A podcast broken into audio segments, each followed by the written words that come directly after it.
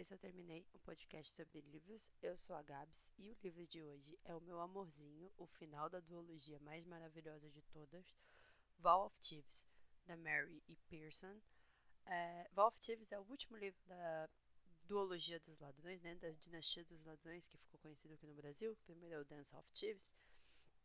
É, é uma história que se passa no mesmo universo da série de Crônicas de Amor e Ódio, que é composta por Kiss of Deception, Heart of Betrayal e Beauty of Darkness, da mesma autora, também lançados todos pela Dark Side Books, com os nomes em inglês mesmo.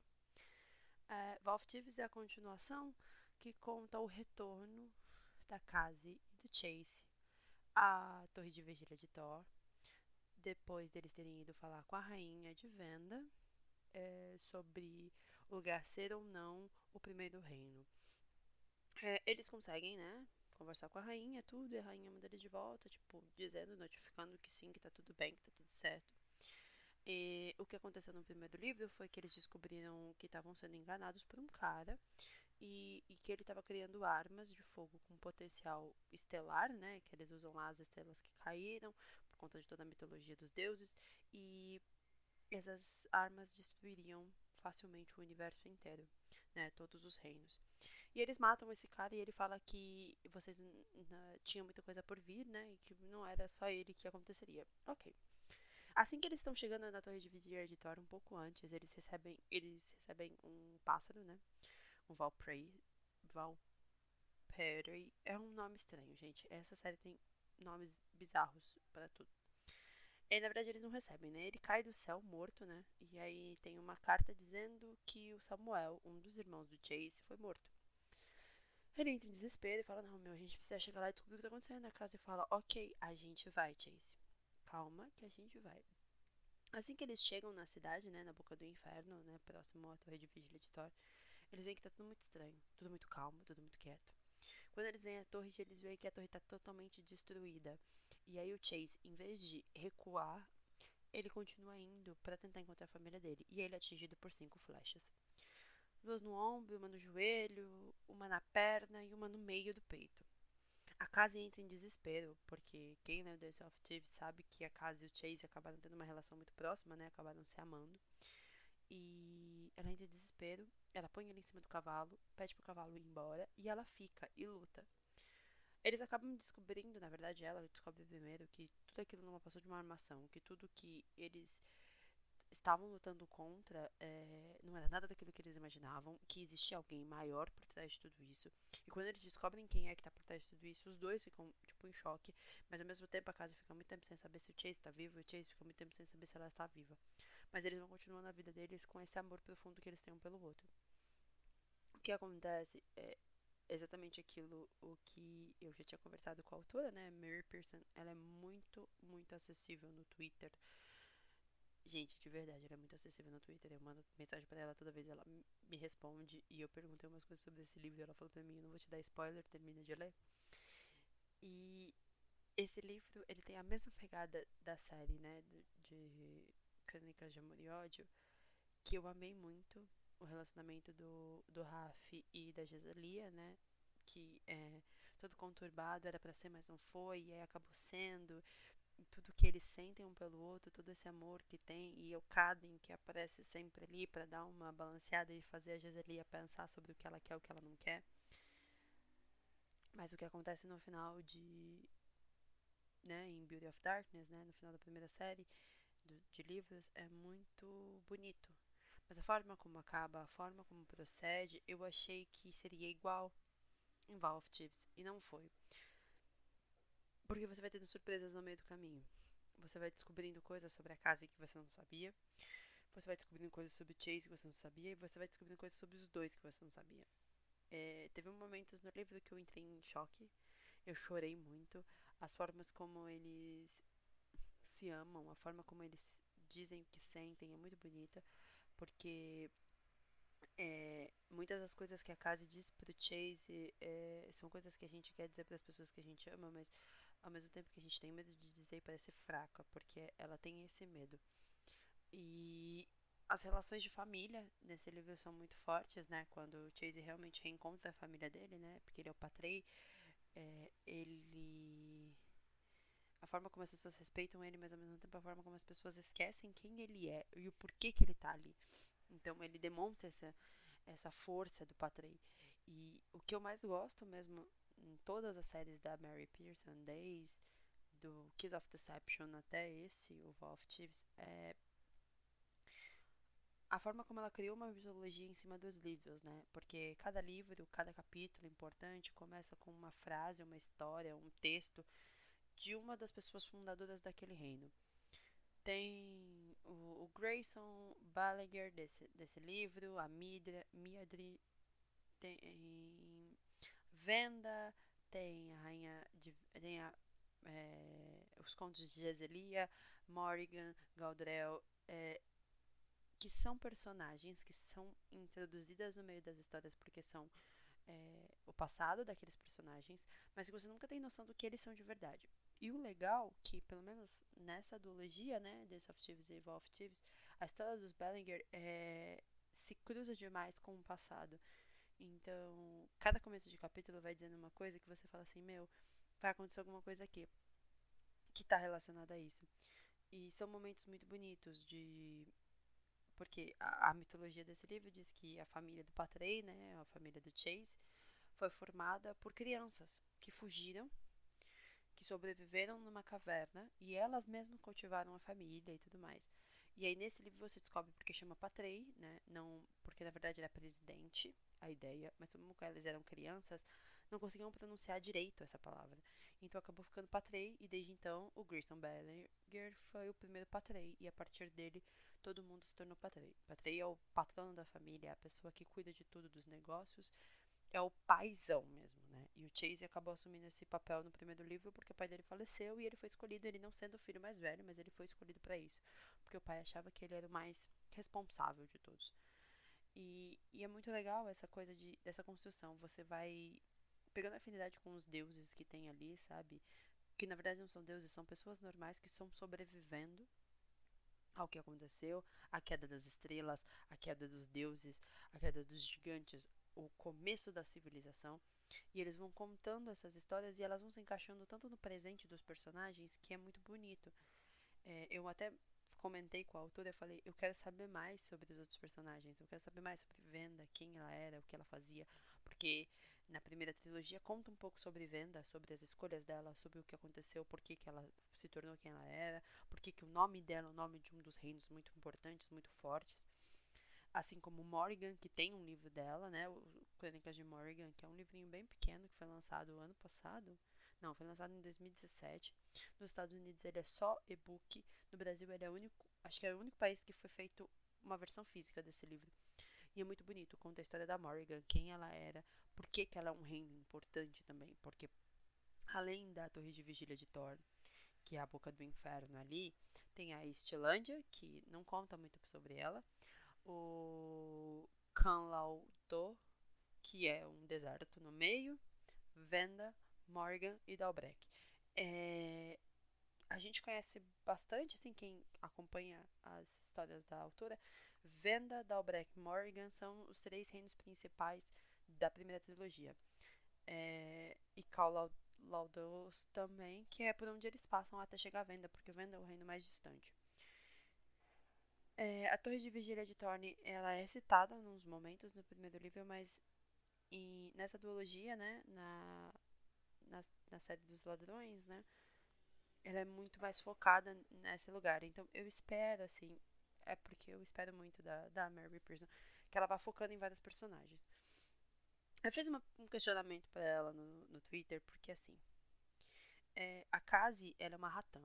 A Ratan são guerreiros, né, soldados, que não tem medo da morte, não tem medo de nada. Eles vão para proteger e morrem com seus segredos. Muitos lugares têm esses tipos de personagem, né, esses tipos de pessoa. E ela foi treinada pelo Ratan mais importante da série toda, né? Que é o Kaden. E o Kaden não apareceu mais. E o Kaden, no final da série, né? Eu não vou dar spoiler, mas enfim. Na da série ele casa. E eu queria saber se aquele relacionamento ainda existia. Porque nunca mais foi falado sobre ele, né? Eu falei, gente, o Caden tá bem, o Caden tá vivo, né? Porque era um personagem muito bom, porque o Caden fez a Lia, né, a Giselia no, na outra série, ser uma mulher mais forte, duvidar das coisas e aprender com as suas dúvidas e aprender com as suas fraquezas a ser uma mulher mais forte do que ela já era. E, e nessa série, ela, ele cria a, a Case para ser uma pessoa muito forte. Porque como ela foi abandonada quando era pequena, né? A mãe foi levada, ela ficou, passou fome, viveu na rua, aprendeu a ser ladra. Ela foi criada para ser uma ratã e ela era a menos propícia para. E depois se tornou a melhor. Então eu fiquei pensando, gente, será que Kali não vai aparecer? E aí eu perguntei pra autora e ela virou pra mim e falou assim: termina de ler o livro e depois a gente conversa. Eu não vou te dar spoiler. Eu terminei de ler e aí eu tive a resposta que eu precisava, né, sobre o Caden e sobre todos os outros personagens, né? Sobre o rei de Dalbrek, a rainha de Venda, sobre a Casa e o Chase. E é muito bonito. Esse livro eu acho que ele é muito mais bonito do que o primeiro por conta da relação de, de amor, de afeto dos personagens, sobre a proximidade e sobre como os personagens cresceram, sabe? É, eu sou suspeita para falar sobre a série porque, assim, quando eu li Kiss of Deception, eu achei que eu não ia gostar, né? Porque parecia ser um romance, mas ainda que você pega a primeira parte do livro é tipo uma menina que tem uma profecia que diz que ela vai ter uma marca nas costas de uma garra e uma vinha. E ela será a pessoa mais poderosa de todas e que vai salvar um reino que está sendo sobrepujado por um dragão. E que ela vai encontrar o amor da vida dela. a menina vez, mano, não, né, não. E a, a personagem principal, né, que é a Giselia, na primeira série de livros, ela é muito diferente, né, da Case. Ela é muito forte, mas ela é uma princesa. E ela abre mão de tudo. Ela não quer ser da realeza por ser, pra ser forçada a casar, para ser forçada a ficar com alguém que ela não gosta. Então ela foge, e aí todas as sucessões de problemas que acontecem na vida dela são causadas por essa fuga, mas aí ela acaba descobrindo coisas muito boas. Eu gosto muito da série porque ela dá uma intercalada, né, entre as coisas que a Lia fala, as coisas que o Raf fala, as coisas que o Caden fala, e ao mesmo tempo as coisas que o ladrão, o assassino fala as coisas que o príncipe fala, que você não sabe quem é quem. E nessa série, né, na Dance of Thieves e Val of Thieves, uh, também tem essa intercalação de, de, personagens, né? O Chase e a Cassie vão falando. Tem um, um, dos últimos capítulos, tem eles quebrados no meio, sabe? Tipo, o Chase falando e de repente muda pra Cassie, tipo, visões diferentes. É muito legal. Mas é uma ladra, que vai para um reino e acaba se apaixonando por um príncipe, né? Porque o patrei é quase isso, na verdade seria tipo um rei. E o quão isso é muito louco, mas apesar de tudo a família dele é uma família de ladrões também, né? Eles roubaram aquele roubaram aquele lugar, aquele lugar é deles, né? Eles vivem de roubos, vivem de de fazer pequenas trocas, né? Pequenos favores em troca de dinheiro. Então, eles são tão ilegais quanto ela. E e como isso funciona bem. Carisma dos dois personagens, a forma como o Chase se tornou um rapaz bom, porque no primeiro livro eu odiava ele, eu odiava mesmo, porque o Chase era tipo, parecia aquele cara que assim, é, tem que ser do meu jeito e acabou. E a Kazi também não ser tão boa, né? Ela ser uma personagem ruim, de trair as pessoas, de trair os, os amigos, às vezes, nos momentos, por um bem maior. Mas o livro é muito bonito, conta essa ideia também de até onde as pessoas vão por poder, né? Até onde elas machucam as outras, até onde elas esquecem do que pode acontecer só para serem poderosas, só para terem respeito, só para serem temidas e esquecerem que elas são necessárias para as outras coisas, porque a pessoa que trai, né, tudo isso, a pessoa que está por trás de todo esse terror ali naquela região, só quer ser reconhecido como o melhor de todos melhor do que o Patrei, melhor do que todos os outros reinos e quer sobrepujar todas as outras pessoas e esquece que ele precisa das pessoas. E, e é o que a Case fala: é, você não conquista amor assim. É, o amor não vem por força, o amor vem espontâneo. Ele acha o tempo inteiro, né? Eu não vou dar o nome do personagem, porque senão todo mundo vai ligar uma coisa com a outra e vou estar dando spoiler. Ele acha o tempo inteiro que ele vai ser melhor que o Patrei e que as pessoas vão esquecer o Patrei do nada, assim. E é o que a Caras fala pra ele toda hora. O Patrei não é só um nome de força, mas ele é, é a história da, da população. Ele é tudo isso que as pessoas são hoje. E isso é muito legal, né? Porque faz parte do, do universo político mesmo no mundo, que não é só um nome, né? Às vezes não é só uma força, mas tudo que essa pessoa representa. E isso às vezes é muito mais forte do que um tirano ou alguém que toma o poder com força é, não consegue apagar é, essa força que ele tinha na população, porque na verdade ela é um reflexo da população, não a população um reflexo dele. Então, isso é muito legal. É uma das ideias mais legais no, no livro. Assim como o amor entre os dois personagens é muito importante, né? E eu gosto muito da mitologia da morte. Porque a Case tem todos os personagens femininas nesse livro, a maior, né, a maior parte delas, né, tem um dom. Né? A, Lia tinha o dom dela, a Sinové tem o dom dela, a Rain tem o, o, dom dela, e o dom da, da Case é com a morte. Ela vê a morte. A morte está sempre próxima a ela. E aí nesse livro explica o que acontece. Por que, que ela tem essa proximidade tão grande com a morte. Por que, que ela olha para a morte. E a morte está sempre ali dizendo para ela: Hoje não, Case. Hoje não. Vive mais hoje. Morre amanhã. Pisca por último. E eu gosto muito dessas coisas de querer dar força pra personagem, sabe? De manter ela viva sempre. E esse dom dela com a morte, de essa brincadeira que o livro tem de tipo, a morte não é algo tão ruim, né? É alguém que pode estar tá ali te sondando, cuidando de você o tempo inteiro para que você não desista, que é basicamente o que acontece com a Case. Eu sou suspeita, essa série é muito boa. Eu recomendo todos os livros, desde o Kiss of Deception passando pelo, pelas crônicas de Morgan até Val of Thieves, de verdade, comprem todos, são lindos, todos os livros são muito bem tratados, assim, sabe? O, os três primeiros têm os mapas, né, e vão mudando as cores e tudo mais. Esses dois também têm os mapas, mas o legal de Dance of Thieves e Vault of Thieves são as charadas da Case, porque a maior parte delas eu não sei as respostas, é muito louco. Mas aí eles dão as respostas no meio e é legal que no final do livro tem uma charada. E eu fiquei me perguntando sobre ela, mas eu ainda não descobri o final, sabe? Tipo, fica meio que em aberto. E isso é muito legal. É, eu gosto também da ideia de os livros não terem sido traduzidos os títulos, né? Todos são em inglês, até porque as traduções iam ficar bem ruins, né? Tipo, ia ser Dança dos Ladrões e o Juramento dos, dos Ladrões, e O Beijo da Decepção, é, o coração do traidor e a beleza da, da escuridão. Ia ficar muito meio vago, assim, né? Então deixa em inglês. As capas são as mesmas que são nos Estados Unidos também. Então isso é legal. O único que não é a mesma capa é os Crônicas de Morgan. Porque não tem uma capa física, né? É e-book, a capa é meio escura. Nos Estados Unidos é uma, um, uma parte, umas ervas daninhas, tal, assim. E aqui no Brasil é branco, com uns desenhos, umas pedras, é bem bonito.